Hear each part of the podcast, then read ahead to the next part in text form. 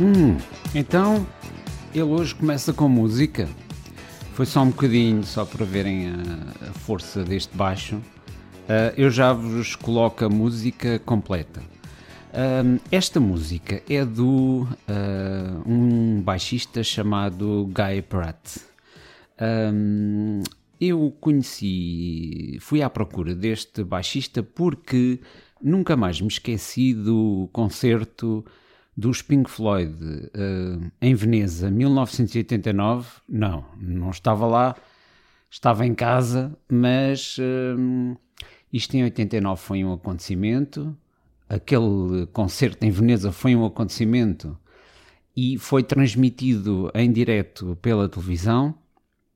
Não se esqueçam que isto é antes do, do YouTube e coisas assim, não é? E portanto, uma transmissão de um concerto daqueles cheio de aparato e muito bem produzido, foi um acontecimento. Bom, então foi aí que, numa música que eu até não, não ligava muito, não era assim especial fã de Pink Floyd, mas há uma música extremamente conhecida, o Another Brick in the Wall, que tocada ao vivo em Veneza pelos Pink Floyd tinha um baixista. Eles, eh, eu não sei se este baixista, este Guy Pratt, se uh, já tinha tocado com os Pink Floyd noutros concertos ou não, eu segui isso pouco, mas eu reparei que eles tinham um baixista novo, assim com ar eh, alucinado, que tocava esta, esta linha de baixo no Another Brick in the Wall de uma maneira diferente, muito mais trabalhada, muito mais interessante. E foi aí que eu fiquei.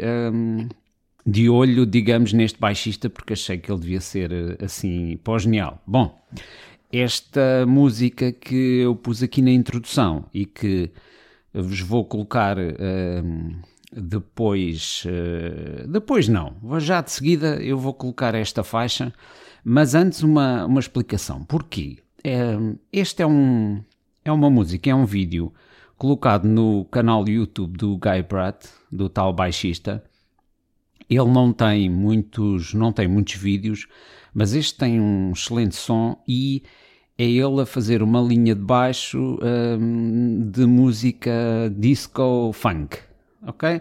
A música disco é dos anos é dos anos 80 e um, para quem viveu os anos 80 como eu Uh, muitos uh, gostavam mais de Pink Floyd ou de coisas assim mais alternativas eu também gostava de algumas coisas que não chegavam a ser alternativas, algum jazz de fusão, umas coisas assim, mas uh, eu gostava mesmo de música, música pop, música funk, música disco. Porquê? Porque eu sempre liguei.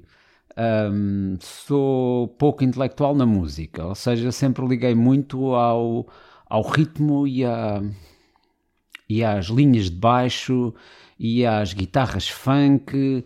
Um, gosto dessa, dessa sonoridade, da sonoridade do disco. E o, o disco e o funk têm geralmente muito bons guitarristas e muito bons baixistas. O baixo, então, na, na maior parte das músicas disco uh, conhecidas dos anos, uh, final dos anos 70, 80, uh, por aí, muitas vezes, como dizia, os, os baixistas eram muito bons. Uh, não sei se lembram de uma. Um, havia um grupo que era uh, Chic.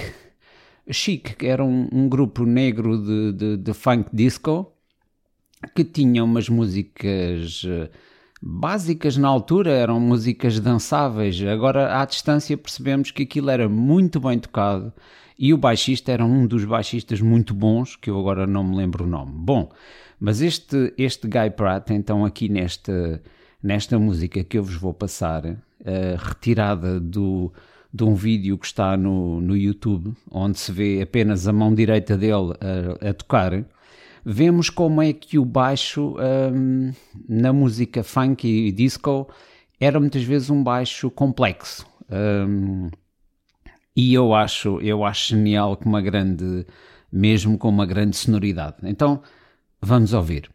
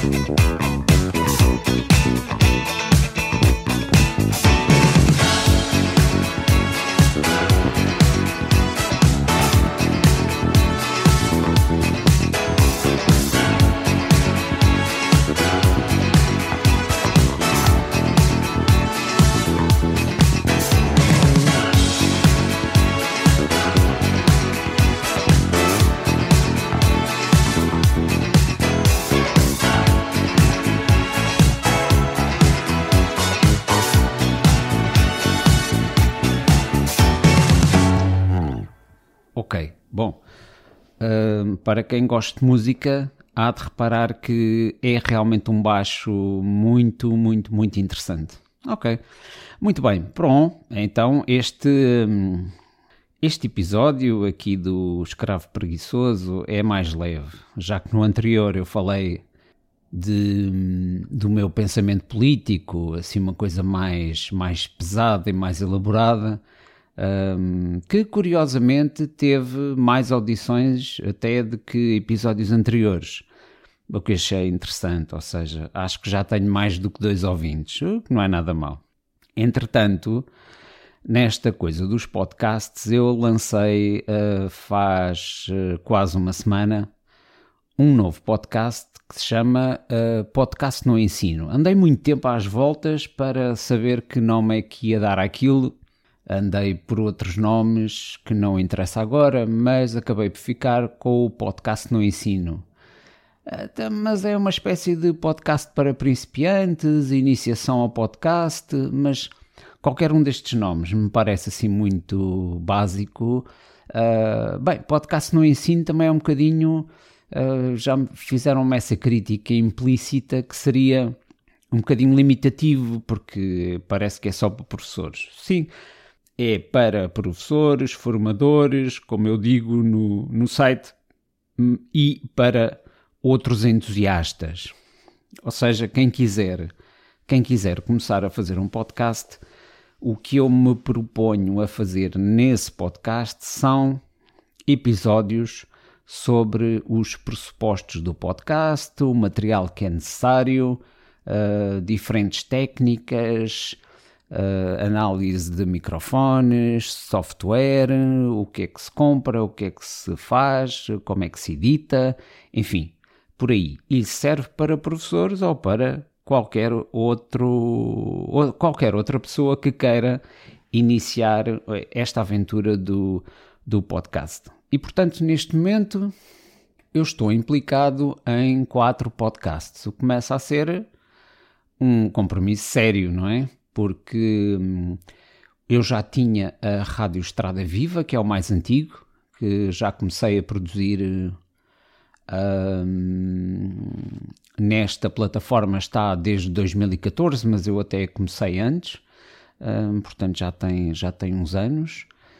A Rádio Estrada Viva, que é da, da Associação Estrada Viva, a Liga de Associações um, de Segurança Rodoviária e Mobilidade Sustentável, de que eu sou secretário-geral, aliás, recentemente reeleito. Vamos ver se este mandato agora se corre melhor. O anterior, para quem me conhece, sabe que eu tive alguns tive alguns problemas de saúde e que tive um, um bocadinho ausente. Um, agora tudo está bem e uh, penso que este mandato será um, terá outra, outra dinâmica. Vamos ver isso, vamos ver isso. Dizia eu dos podcasts que hum, a Rádio Estrada Viva, este que estão a ouvir, que é o Escravo Preguiçoso, que é uma é o mais livre e o mais caótico, ou seja, eu faço em cada episódio aquilo que me apetece edito da maneira que me apetece e coloco e penso e, e falo sobre aquilo que me apetece. Ou quase, porque não é muito fácil. Porque quando nós ligamos um microfone, um gravador, hum, começamos a ligar a autocensura. Uma coisa é aquilo que nós pensamos dentro da nossa cabeça, depois outra coisa é aquilo que nós conseguimos dizer, ainda que estejamos sozinhos em frente ao microfone e com o gravador ligado, ok? Mas os outros, falava eu dos podcasts, portanto já referi o Rádio Estrada Viva, este, o Escravo Preguiçoso. O outro foi iniciado há pouco tempo com a Fernanda Marta, uh, de apoio ao consultório do treino, e o podcast também se chama o mesmo do consultório dela, portanto, consultório do treino e vai no terceiro ou quarto episódio, acho que vai no quarto episódio. Aliás, este último episódio foi sobre. Hum, gravamos sobre uh, yoga e uh, tem tido um número de audições uh, grande. Aliás, no, no servidor, no, no, site onde eu alojo os podcasts, que é o Heartis, é uma espécie de SoundCloud, só que eu já estive no SoundCloud e depois descobri que o Heartis era mais favorável na versão, na versão gratuita.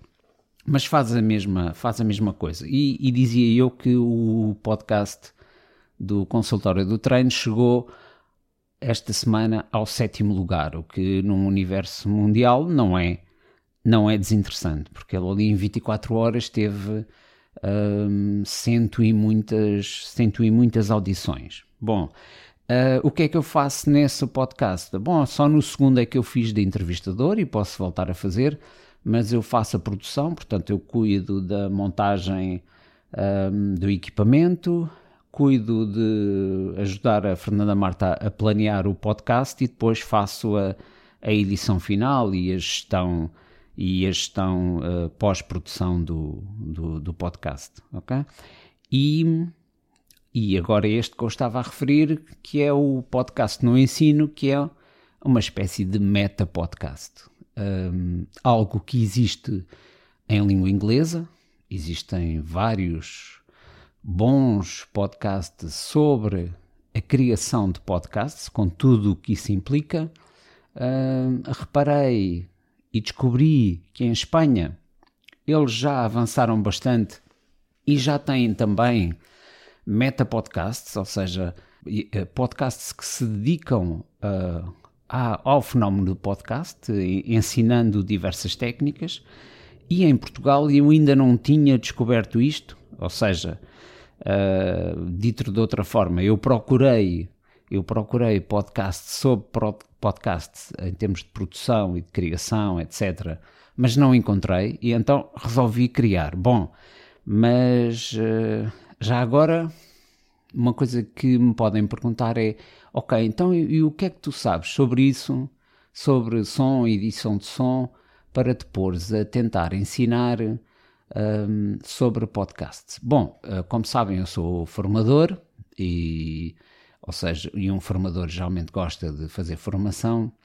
E onde é que eu aprendi é estas coisas que ensino no podcast? Primeiro, há aqui um despretensiosismo que é o seguinte: eu não sou um engenheiro de som, não sou um técnico avançado de som e, portanto, eu aquilo que eu falo e aquilo que eu explico é aquilo que eu conheço de uma forma uh, não muito aprofundada.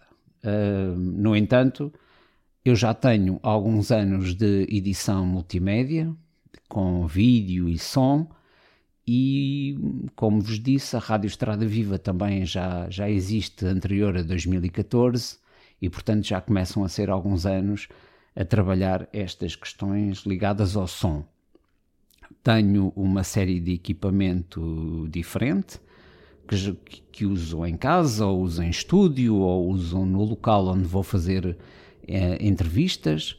Um, porque eu produzi também bastantes entrevistas para a Rádio Estrada Viva, umas são mais curtas e mais de atualidade, outras são entrevistas mais longas e mais profundas que depois são utilizadas num curso que se chama Curso Global de Mobilidade Sustentável, que é promovido pela.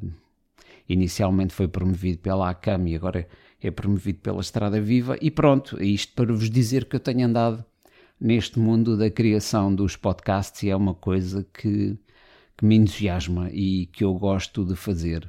Uh, é fácil de fazer? Não é assim tão fácil de fazer, não. Dá, dá bastante trabalho, dá bastante trabalho. Este aqui que eu estou a fazer é o mais um, caótico. Uh, como é que eu planeio? Às vezes tenho, algum, tenho aqui algumas notas de, de texto, mas depois isto vai conforme sai, não é? Uh, este podcast do, do Escravo Preguiçoso ou não é editado, ou às vezes se eu fizer alguma pausa, ou se tiver assim um uh, mais longo, eu posso cortá-lo Hum, raramente o faço, mas às vezes corto. Mas a, a, ideia é que este podcast seja um bocadinho naturalmente caótico e uh, não tenha essa estrutura que os outros uh, têm necessariamente de ter. Muito bem. Bom, então eu também não tenho uh, ultimamente, e como no último, no último episódio falei de política, hoje queria estar um bocadinho, hoje queria estar um bocadinho fora da política.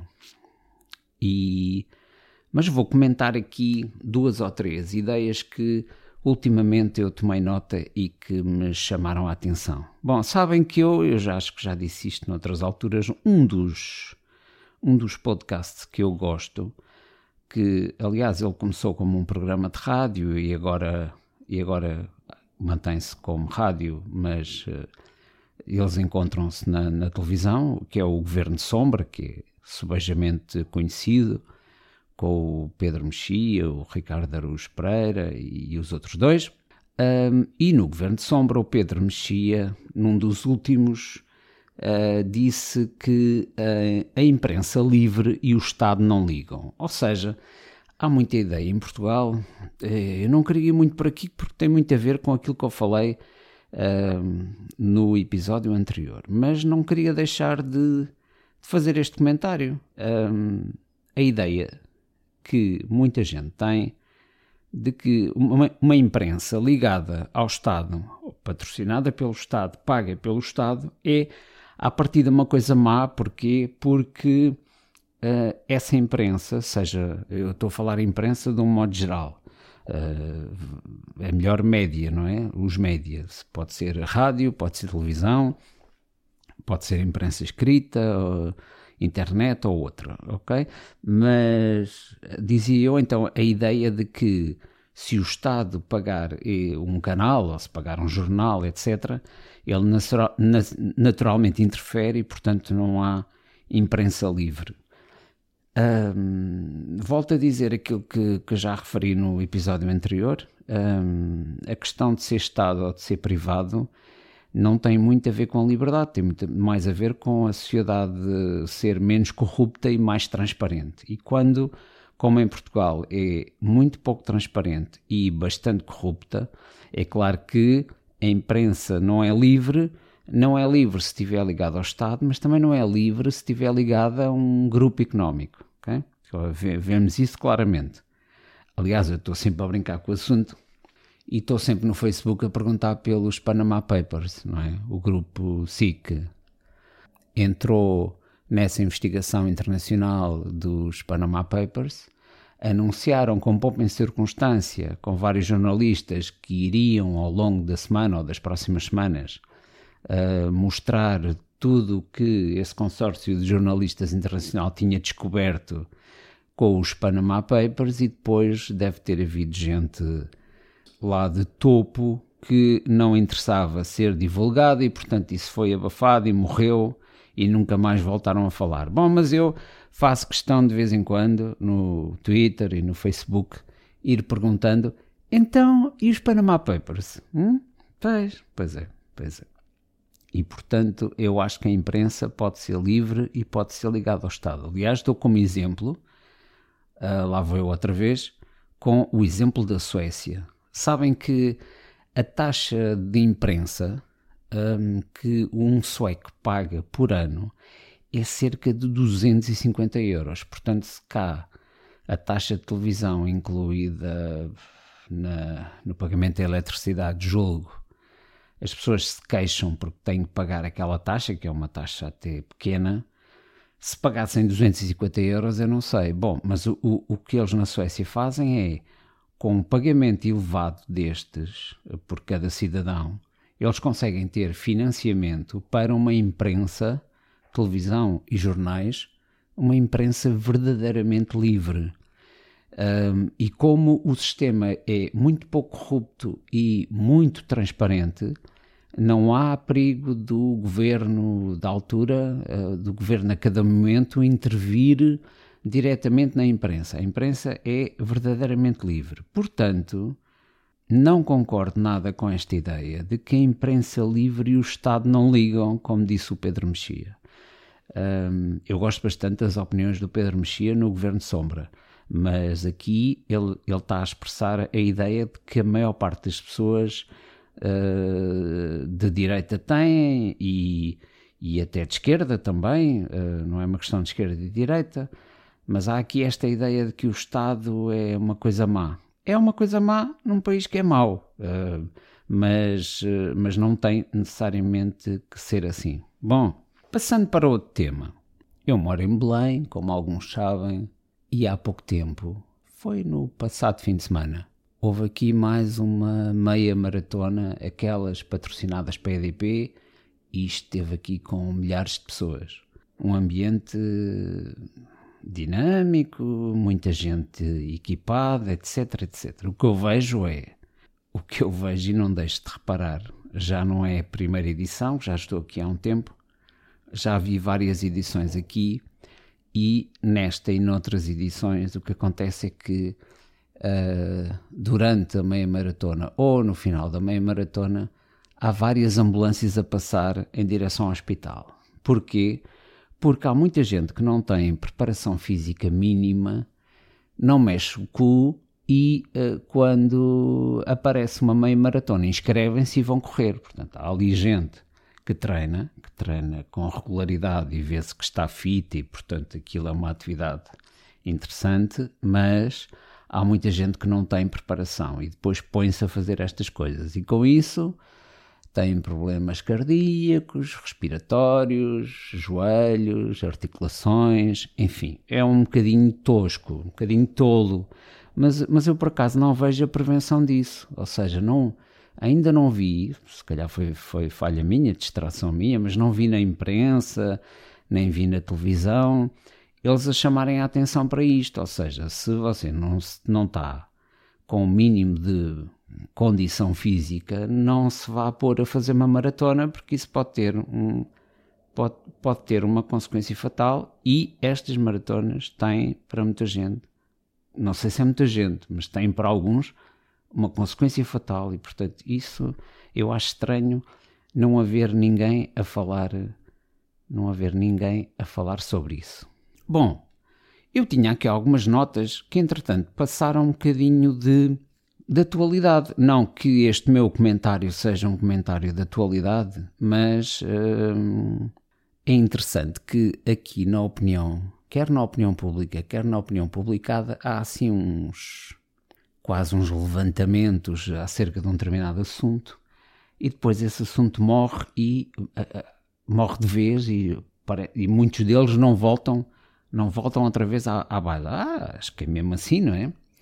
Foi o caso do, do, das, daquele juiz, o Neto de Moura, não é? Que fez aqueles acórdãos uh, estranhos. Um, e um, não se voltou agora a falar disso. Ele hum, foi, anunciou através do advogado dele uh, que ia processar uma série de humoristas e de gente que, um, inclusive deputados, que o criticaram, etc, etc, nunca mais se ouviu falar em nada, uh, deixou de estar deixou de estar na berra, uh, mas no entanto, uh, no entanto, eu descobri mais tarde que desta todo este, este celeuma havia, há uma, uma associação de mulheres juízes, há uma associação de mulheres juízes que eu vi nos comentários no Facebook alguém perguntava, então, mas onde é que elas estavam com quando o Neto Moura uh, disse estas coisas e, e, publicou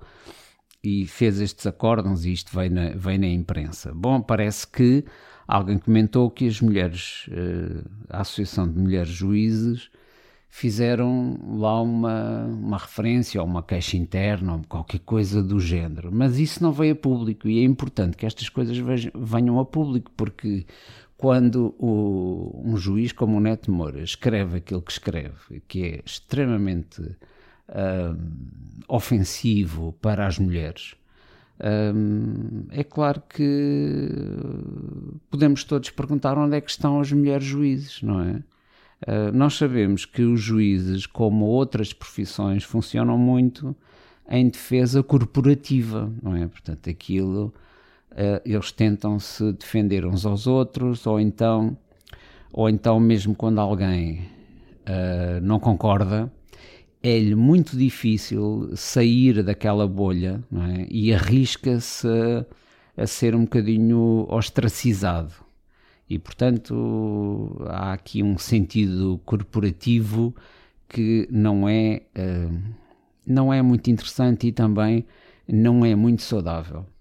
Outra coisa que eu não quero ir para temas muito complicados, mas no entanto não, não deixa de me irritar um bocadinho estas discussões do, do, do, racismo, se há racismo, se não é racismo, etc, etc. Bom, o, o que eu queria dizer, até porque tem a ver com, com as coisas que investiguei, investiguei, que investiguei quando era, quando era universitário e gostava de, de ideias complicadas, por isso é que eu fui para a filosofia e gostava de investigar a, a religião e o, os limites do pensamento científico e o pensamento filosófico e tudo isso. E, uh, obviamente, que todos nós nascemos num determinado contexto uh, que agora é, é, visto, é mal visto, uh, com piadas e, com piadas racistas e piadas xenófobas e, e, tudo, e tudo isso no entanto, eu continuo a achar que, um, concordando, com o, concordando com os humoristas, não há limites para isto. Ou seja, se nós estivermos num registro de chalaça, se, se isso não afetar o outro e se não melindrar o outro, nós devemos conseguir manter a liberdade de dizer uma piada parva. Okay? Eu, se disser uma piada racista ou, ou uma piada de louras ou uma piada de alentejanos, eu não estou a, a denegrir nenhuma destas, nenhum destes tipos de pessoas, não é? Eu gosto de louras, gosto muito de alentejanos e da sua comida e, e, da sua terra e não tenho nada contra os negros nem, nem, nem contra ninguém. Hum, ninguém pela sua raça. Já pela sua cultura e pelo seu comportamento, ele pode ter a cor da pele que tiver, que eu não vou deixar de criticar se o gajo for um parvo ou se a sua cultura ou, ou se a sua cultura for tiver aspectos negativos, sei lá, do, do ponto de vista do respeito do respeito pelas mulheres ou, ou, ou, seja, ou seja hum, fascisoide, ou seja ditadura, hum, como, como, como são muitas, como, como vocês conhecem. Ou seja, eu acho que muitas vezes não há e confunde-se não é. A maior parte das pessoas que eu conheço não são racistas, ou seja, eu sou o menos racista que posso ser. Agora, todos nós uh, identificamos a diferença e o diferente, e isso não é ser racista. Tentar ignorar que quando nós vemos alguém com uma pele diferente, com uma raça, não há raças, mas simplificando, vamos chamar-lhe raça nós distinguimos do outro e isso nos chama a atenção, isso não é necessariamente uma coisa má. Não é uma coisa má. Obviamente que nós estamos programados para detectar a diferença. E o comportamento de um, uh, se ele tiver uma pele diferente, a nossa tendência quase imediata é para uh, comentar isso. Uh, mas o que é importante no, no combate ao racismo é nós termos a noção de que essa diferença e, e essa, e esse, essa detecção imediata da diferença é algo de natural no ser humano e em qualquer animal. Okay? O, o depois, o importante é o que fazemos com isso a seguir.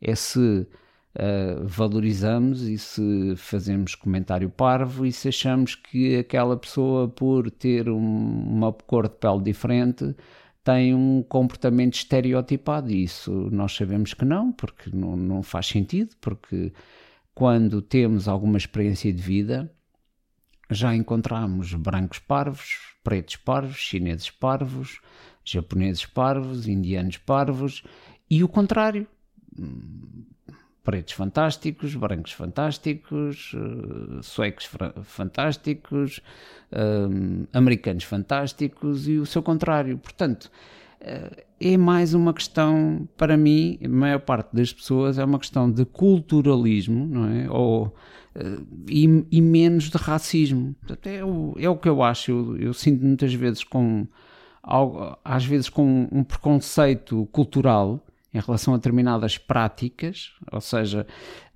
pelo facto de ser cultura, não, não nos deve não nos deve imediatamente suscitar respeito. Ai, temos aquela ideia, ai, temos que respeitar a cultura.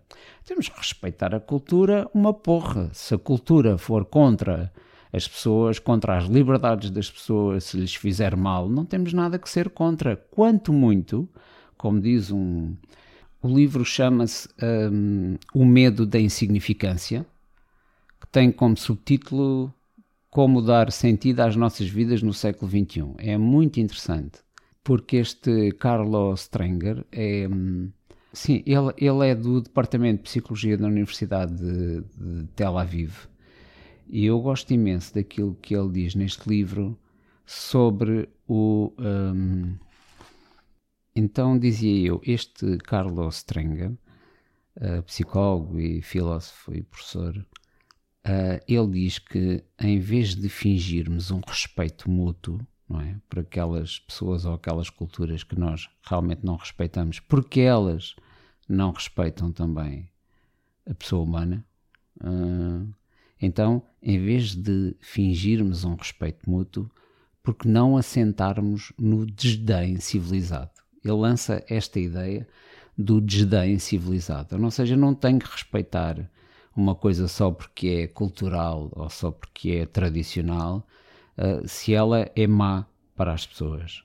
Então eu posso ter um desdém civilizado, ou seja, posso criticar. E ele refere, como eu também acho, que tudo é criticável. Né? Uma coisa é insultar, outra coisa é criticar racionalmente tudo. Religião, costumes, cultura, tudo aquilo que se possa pensar, eu acho que deve ser discutido.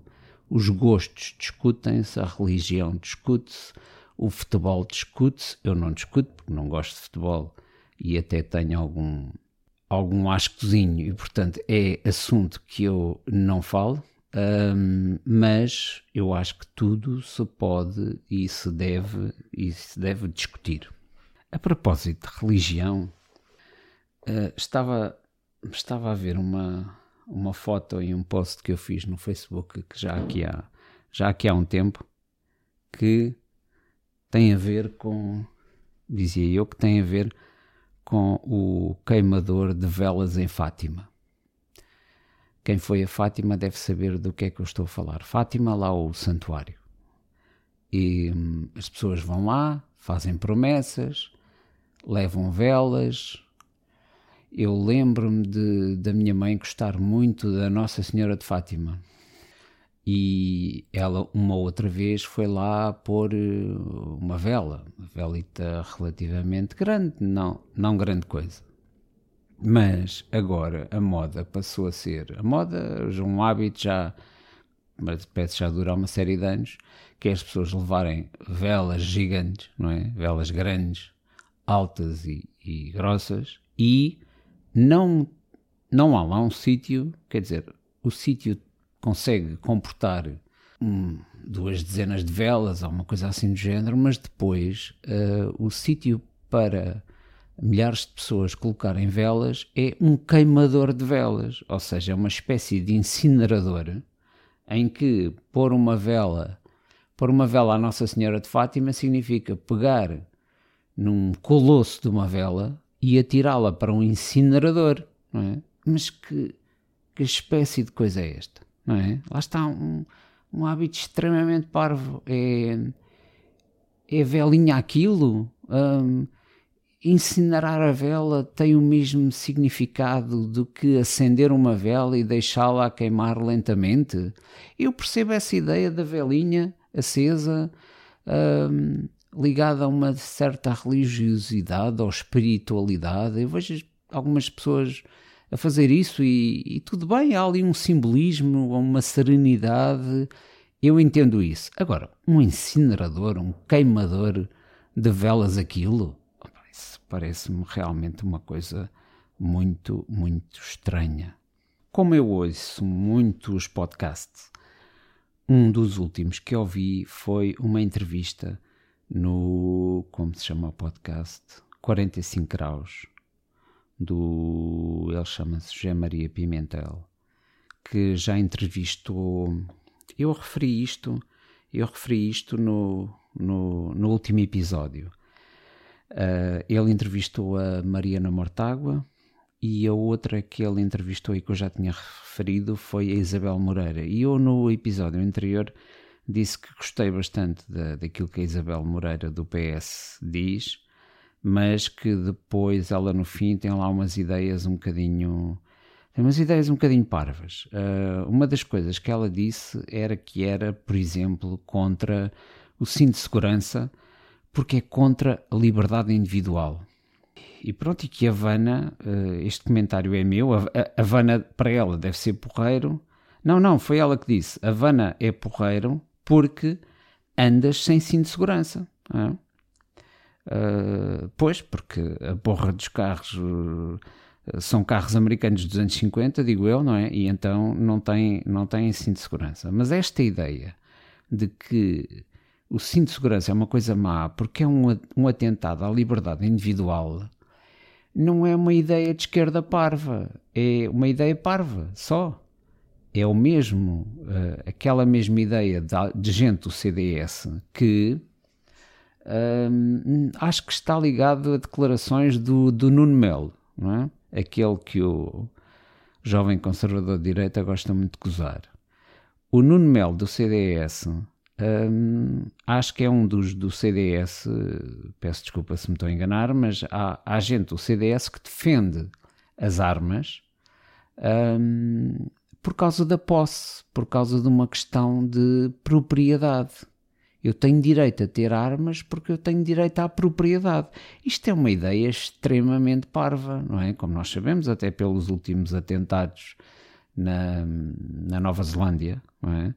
Uh, ter armas e, e, e, ter armas naquele sentido em que qualquer, qualquer elemento da população pode ter uma arma e pode ter uma arma de guerra, uma arma automática, semiautomática, isso é uma ideia verdadeiramente parva e nós sabemos qual é o resultado disso no, nos Estados Unidos, que é o grande exemplo, onde as armas se compram com uma grande facilidade, é? onde um, onde um jovem de 16 anos não pode comprar eh, álcool, mas pode comprar munições para um, uma arma, não é?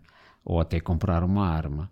Uh, o que, que, é, o que é estranhíssimo. E, portanto, uh, reparem como há aqui um paralelo não é? entre alguma, alguma esquerda parva e alguma direita parva que acham que a liberdade hum, deve permitir que alguém não use cinto de segurança. Uh, e quem me está a ouvir pensa assim: então, mas qual é o problema? Eu, porque é que eu hei de usar o cinto de segurança? Pois, sim, mas uh, olhem, eu que andei muitos anos a acompanhar gente e estive implicado na, na, na, emergência médica, sei exatamente qual é a grande vantagem de usar o cinto de segurança. E acreditem que não é não é nada bonito, aquilo que resulta em alguns sinistros de uns terem cinto e outros não terem cinto. É, é uma verdadeira desgraça. Mas eu não, não vou para aí que eu penso que é, que é, que é óbvio.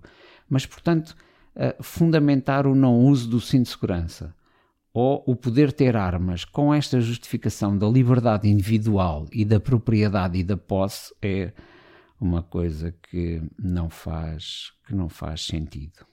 Quando há pouco falei em religião, eu que sou ateu uh, convicto, é? tanto convicto como um ateu pode ser, aqui há uns tempos lembro-me de um, ir ver, não sei se foi à Wikipédia ou se foi uma outra fonte qualquer, mas que era, era um artigo ou um texto suficientemente desenvolvido e pareceu-me sério sobre os diferentes tipos de ateísmo.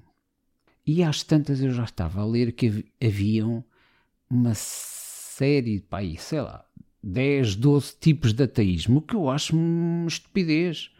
Ateísmo é ateísmo, não se acredita em criadores, não se acredita em criaturas uh, paranormais, não se acredita num criador do universo e criador do homem e de todas as coisas e da natureza e do raio que parta, e portanto ateísmo é a ausência de Deus. Não, não há depois uh, nuances. O, os, os, os, os, agnósticos, que são uma espécie de ateístas que não saíram do armário, portanto, eles na verdade não acreditam, mas pelo sim, pelo não, não sabem, não é?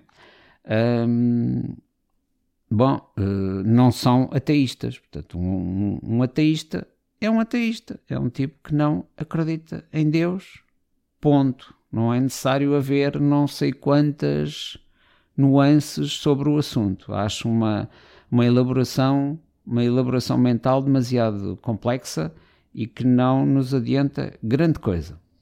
Não vos chateia as coisas a variarem. Quantos objetos, quantos aparelhos que nós uh, temos ou já tivemos e que uh, duraram muito menos do que aquilo que nós esperávamos que, que durassem. É um dos uh, é um dos efeitos e é uma das é um dos aspectos mais perversos daquela coisa a que se chama sociedade de consumo. E este fenómeno tem um nome uh, diferente que é obsolescência programada.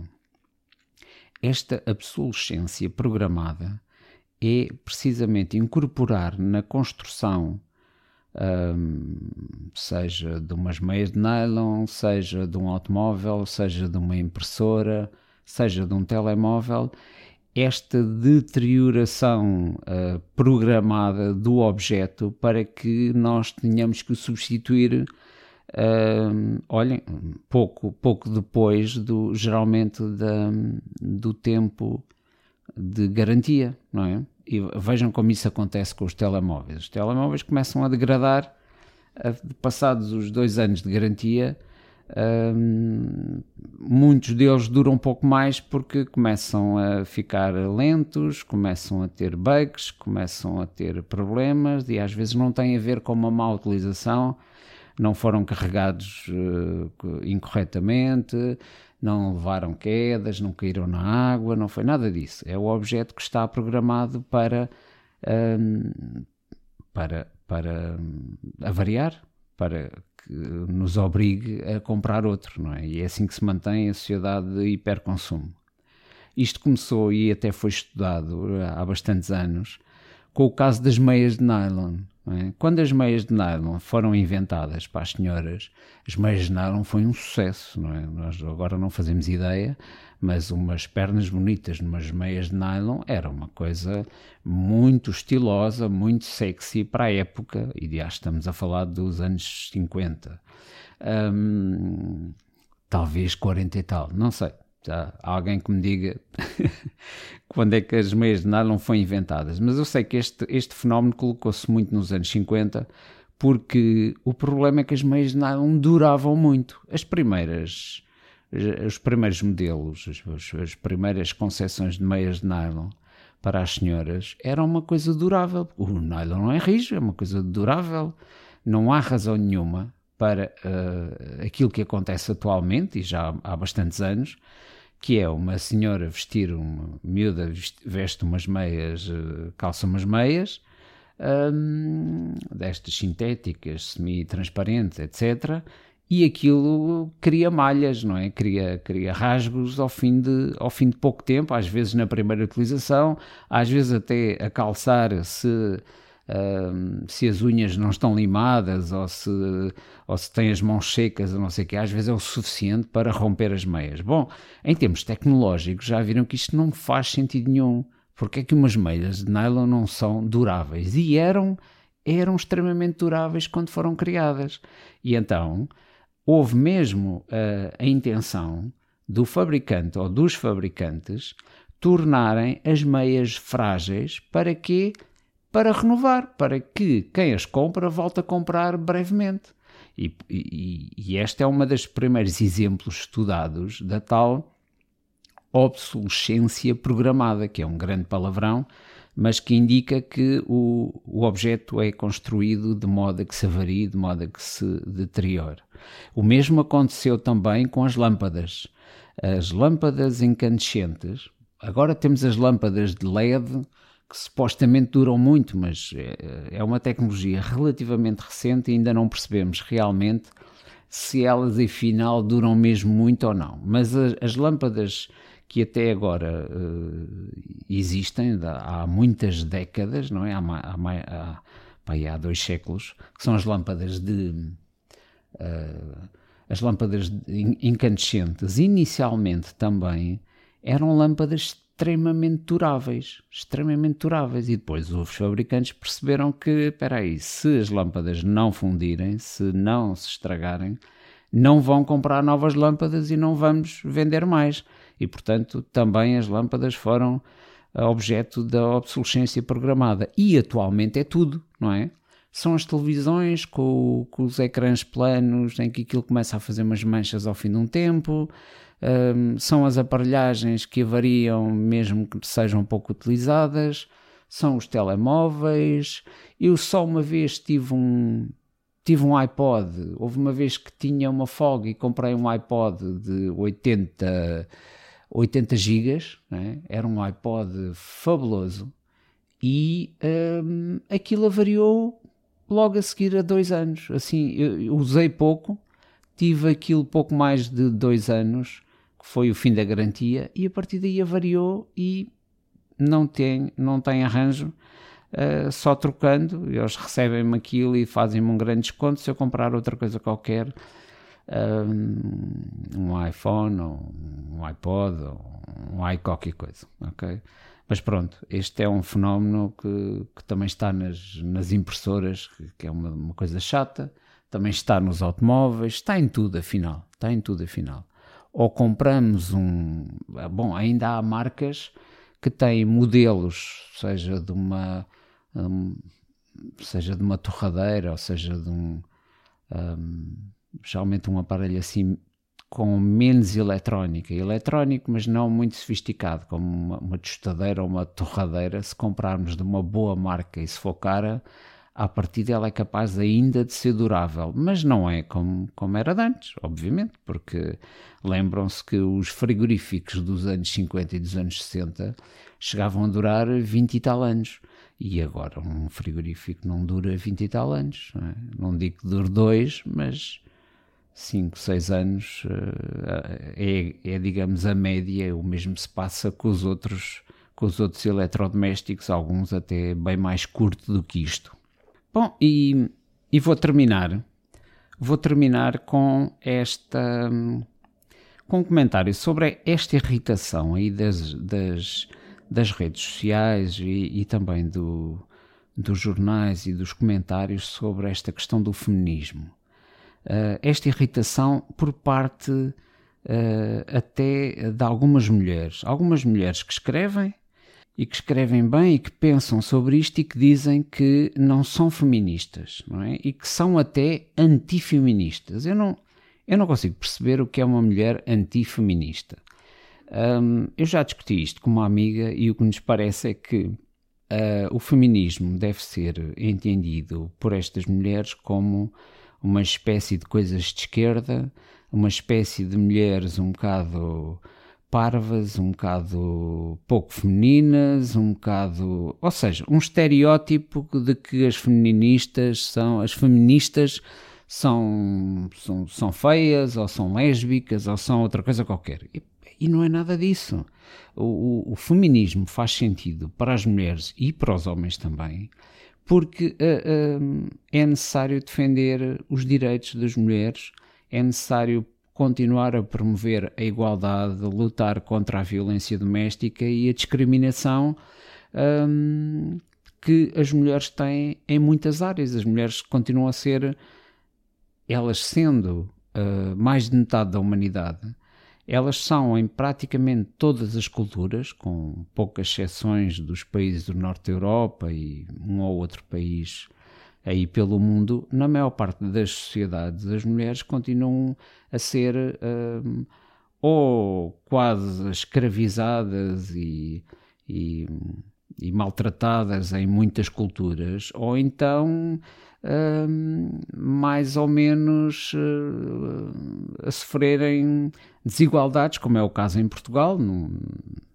uh, a sofrerem violência doméstica e o problema do. Agora, ao contrário, de um pouco do, do. Falando do machismo, o, o, o machismo é, é grave e estranho num homem, eu acho, mas é ainda mais grave e mais estranho numa mulher. E, e isto é um reflexo cultural, é? Ou seja, há muitas mulheres que assumem o machismo como algo natural. Isto é uma coisa cultural e é uma coisa de falta de educação no sentido lato um, e que é comum a homens e é comum a mulheres. E, portanto, o feminismo eu acho que faz sentido uh, mais do que nunca. Portugal, com estes fenómenos, uh, assim, como, assim como Espanha e muitos países do, do, sul, do sul da Europa, falando aqui só da Europa. Uh, muitos países têm ainda grandes problemas de violência doméstica, de, uh, de discriminação, do facto das mulheres terem menos oportunidades e de ganharem menos que os homens quando fazem a mesma tarefa, e portanto continua a haver campo para se ser feminista, não é? Seja-se homem ou mulher. E vou ficar por aqui e até uma próxima.